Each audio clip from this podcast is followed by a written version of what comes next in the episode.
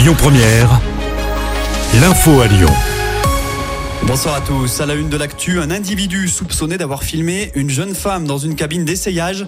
C'est une information de Lyon Mag. La scène se serait produite hier soir, peu avant 19h, à Primark, à la Pardieu. Le mis en cause, âgé de 29 ans, a été pris sur le fait.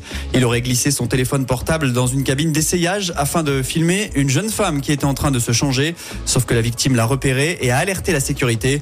L'homme a été placé en garde à vue et selon nos confrères, il était déjà connu de la justice. L'actu, c'est aussi ce drame hier soir un homme est mort après avoir été percuté par une rame du métro C à la station Cuir. Le tragique accident s'est produit vers 21h. Conséquence, le trafic a été interrompu jusqu'à la reprise ce matin. En parlant du métro, catastrophe inadmissible. Les usagers de la ligne B sont excédés par les perturbations. Une pétition en ligne a été lancée il y a 9 jours et elle compte déjà plus de 4000 signatures. Les habitués déplorent les pannes répétées et exigent un dédommagement. L'actu, ce sont aussi les suites de l'opération Antistup au Tonkin. Elle a été menée par 200 membres des forces de l'ordre lundi au petit matin. Ce jeudi, le progrès nous apprend que sept suspects seront présentés à la justice. Deux autres, des personnes en situation irrégulière, ont été transférés au centre de rétention administrative avant d'être expulsés.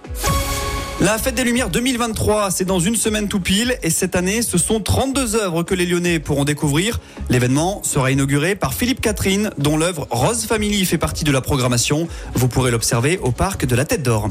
On passe au sport en foot. Son règne aura duré 75 jours. Exit Fabio Grosso. L'Italien a été mis à pied ce matin par John Textor et le nouveau directeur sportif David Frio. En attendant la nomination d'un nouvel entraîneur, les dirigeants lyonnais ont choisi de confier l'intérim à Pierre Sage, le directeur du centre de formation. C'est lui qui dirigera l'équipe lyonnaise, dernière de Ligue 1 à Lens ce week-end. Six ans après Paris 2024, la France devrait accueillir à nouveau les JO, ce d'hiver, et ce sera chez nous, en Auvergne-Rhône-Alpes, avec les Alpes en site haute. Hier soir, le comité olympique a écarté les candidatures de la Suisse et de la Suède, laissant la France seule en lice. Et puis en parlant des JO, 400 000 billets ont été mis en vente ce matin pour l'événement de l'été prochain en France. Il y a des tickets pour les rencontres de foot à Lyon et comptez 24 euros pour le premier prix.